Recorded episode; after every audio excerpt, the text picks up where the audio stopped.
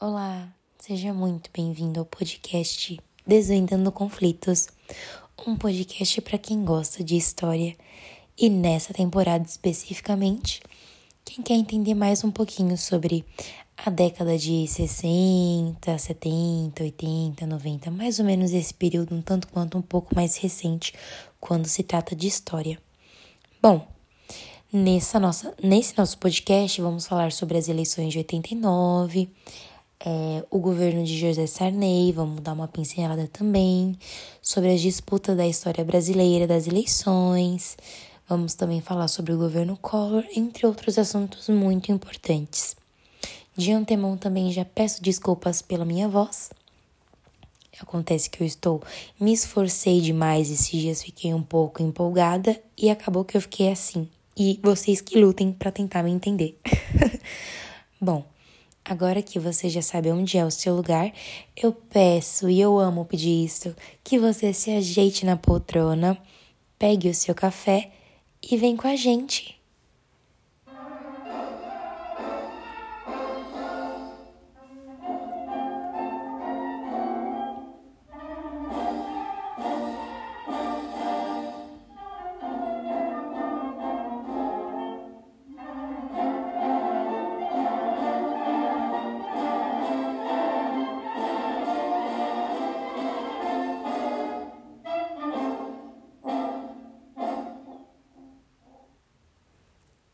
Olá! Bom, vou começar falando com vocês um pouquinho sobre as eleições de 89. Na verdade, eu vou só dar uma pincelada porque nós já falamos disso na parte 1 dessa aula. Bom, é muito importante a gente entender que o Collor ele foi o primeiro governo eleito diretamente pela população brasileira após o período da ditadura militar. É, Fernando Collor ele assumiu a presidência após a vitória da eleição de 89. É sempre bom também lembrar que o período do recorte temporal que estamos fazendo é de 89, quando ele derrotou no segundo turno o candidato petista Lula. A vitória do Collor, ela é considerada é considerada um caso de sucesso de marketing político. Bom, agora a gente vai conversar sobre o governo dele porque isso que eu falei aqui no comecinho a gente conversou mais especificamente, mais profundamente na parte 1 desse podcast. Bom, seu governo acabou sendo bastante agitado porque o presidente ele não parecia assim muito disposto a governar respeitando os direitos e os ditames da democracia brasileira. Sempre bom lembrar também que a gente estava saindo daquele período turbulento da ditadura, estava uma situação muito difícil, né? Já estava horrível na ditadura, já estava péssimo na ditadura. Aí a população tem um, um, uma, leve, uma leve linha de esperança. E aí acabou que depois da, se entende, né? Deu para se entender, deu para se perceber que foi muito foi muito agitado, conturbado, porque de fato ele não estava ali respeitando os, respeitando os direitos, os, os como eu posso dizer, as vertentes da democracia, né? Ele atacava adversários, ele se mostrou contra o Congresso e graças a Deus ele fracassou né, em relação ao Congresso, mas mesmo assim ainda foi uma situação muito complicada. Ele também fracassou quando ele se focou, né, vamos dizer assim, quando ele visou a economia, tentando realizar medidas assim traumáticas que a gente comentou um pouquinho por cima na aula anterior, agora a gente vai entrar um, um pouquinho mais a fundo, só para relembrar vocês que foi o confisco da poupança, né? Tipo assim, definitivamente falou assim, ó, ninguém mais vai tirar o dinheiro por tanto tempo e é isso, não importa que o dinheiro é seu.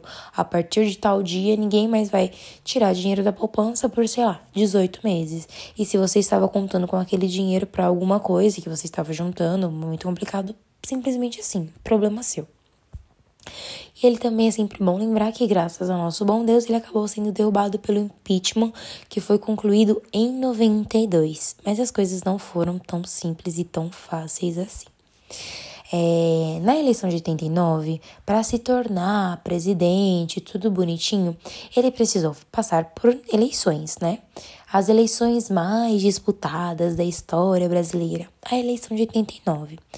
Ela, vou sempre ressaltar que ela foi a primeira eleição presidencial direta realizada de, depois de 60, né? Desde então era só o período da ditadura militar, golpe atrás de golpe. O golpe tá aí, infelizmente não caiu quem quis, caiu todo mundo. que quem não quis estava assim, já acabou caindo também. Enfim, tratava-se ali da primeira eleição presidencial. Ela foi, ele foi, ela foi uma eleição solteira, né? Não sei se eu expliquei isso para vocês no podcast anterior, que é quando a população ela votou unicamente para eleger só o presidente, entendeu? E essa eleição, ela foi estruturada durante o governo de José Sarney. Lembra que a gente já conversou disso? Então, e também foi alvo de muita polêmica, muita disputa, né? O, o, o presidente ele ali queria exercer os seis anos de mandato e os parlamentares brasileiros eles queriam que o mandato dele fosse um pouco mais curto, né? Na verdade, fosse o mais curto possível. E acabou que Nesse momento, decidiu por um mandato de cinco anos e a eleição, aí a eleição foi marcada para 89, que aí é onde entra o Collor, Fernando Collor, né? E aí, né, por ter sido essa eleição, essa primeira eleição, vamos dizer assim, após o término da, da ditadura militar. Gente, eu falo assim da ditadura, eu explico para vocês, mas eu vou só dar uma pincelada porque acho que vocês, não sei, só para relembrar. Ela foi o ela foi iniciada de fato em 64 e encerrada só em 85. E nesse período eu falo que foi tão difícil porque de fato foi assim, um período da história péssimo, sabe? Marcado por autoritarismo, censura, tortura, né? Que eram práticas extremamente comuns do governo.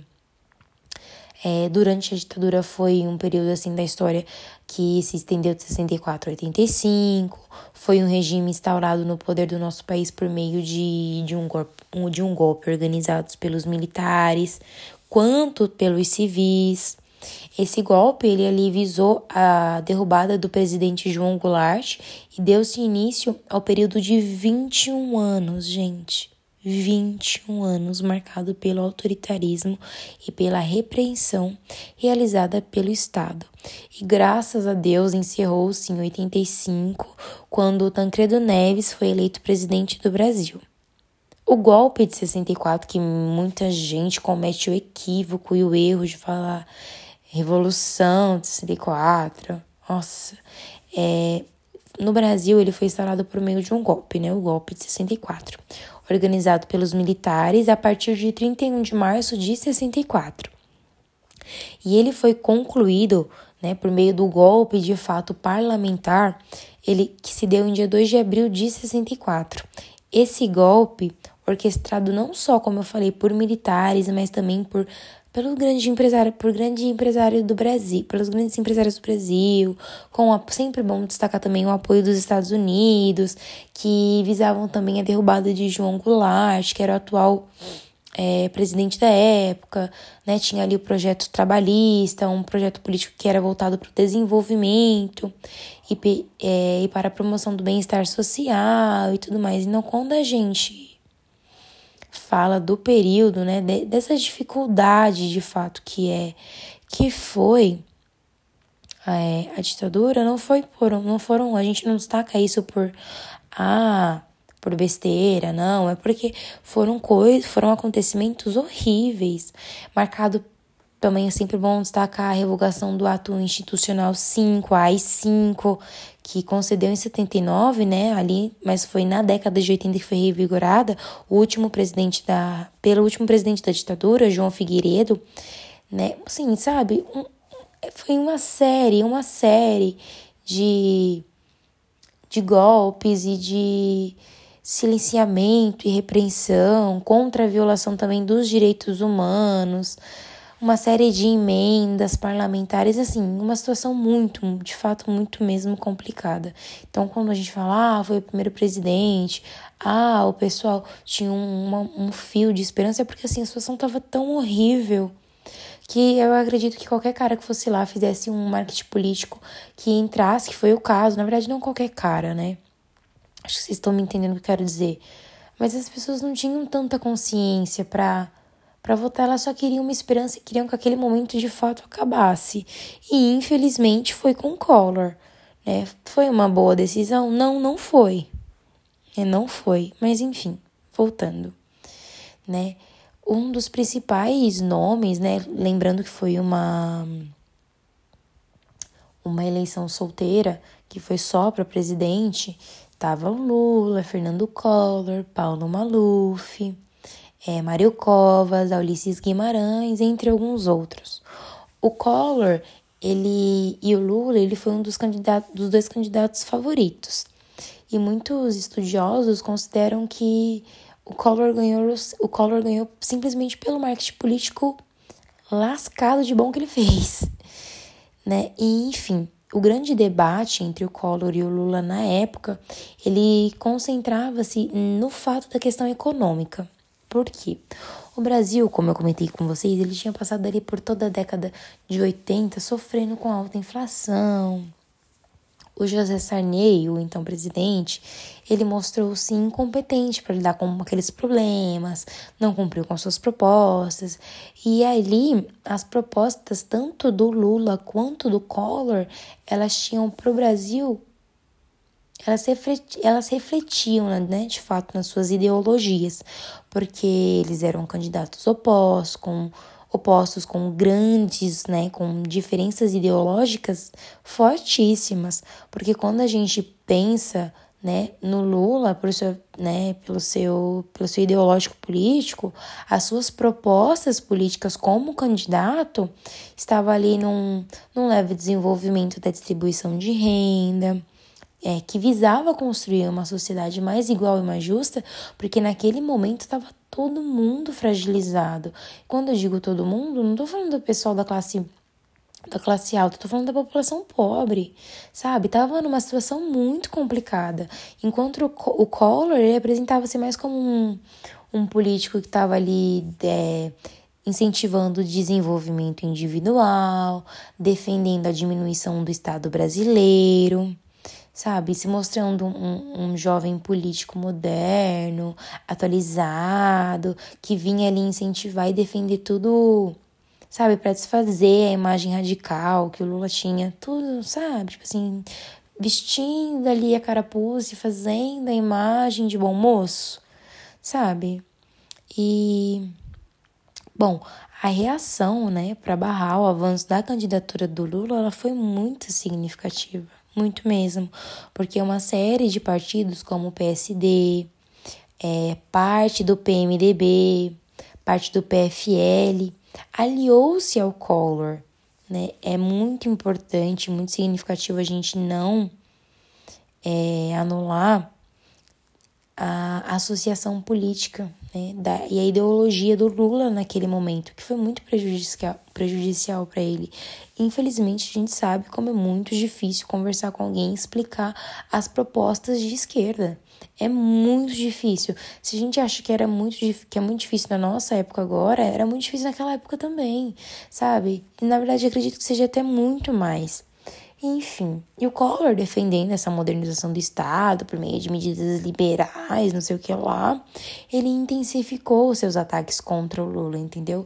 E isso acabou, esse marketing todo político do Collor, eles foram fundamentais para sua campanha, pois ele se apresentava como forte, bom administrador, um jovem bom, e o resultado disso foi simplesmente que ele obteve assim 53% dos votos, enquanto o Lula apenas 47. Bom, aí, nossa, a população estava toda otimista, Fizeram diversas pesquisas e 75% da população estava assim feliz, visando uma prosperidade com o seu governo. Ele assumiu a presidência em 15 de março de 90 e ali o Brasil já estava uma situação muito complicada, né? Já vivia aquela forte crise econômica que eu falei para vocês, a inflação tava muito alta, mas ali o pessoal tava, uh, vamos, vai dar certo. Deu certo? Não, não deu. E a popularidade do presidente, ela começou a ruir já no dia seguinte com o lançamento do Plano Collor. O que, que foi esse plano? Bom, o Plano Collor, ele foi um plano estabelecido pelo um plano econômico, né, lançado em 90, cujo objetivo era controlar essa inflação do Brasil.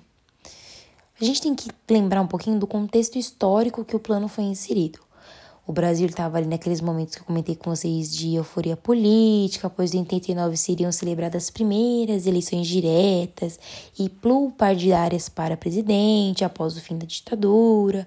Por outro lado, a inflação e a estagnação da economia eram os principais problemas que o país enfrentava, porque após 30 anos, né, sem poder eleger um presidente, Brasil sentia que naquele momento estava todo mundo ali, o pessoal estava com esperança, porque sentia que eles estavam recuperando seus direitos políticos que haviam sido suspensos pela ditadura militar, né?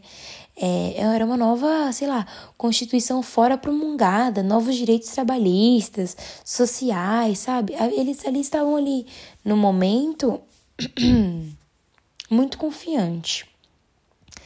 E durante a campanha, né, lideranças históricas como Lula da Silva, que eu falei para vocês, de esquerda, o Ulisses Guimarães da direita, eles se representavam como opções.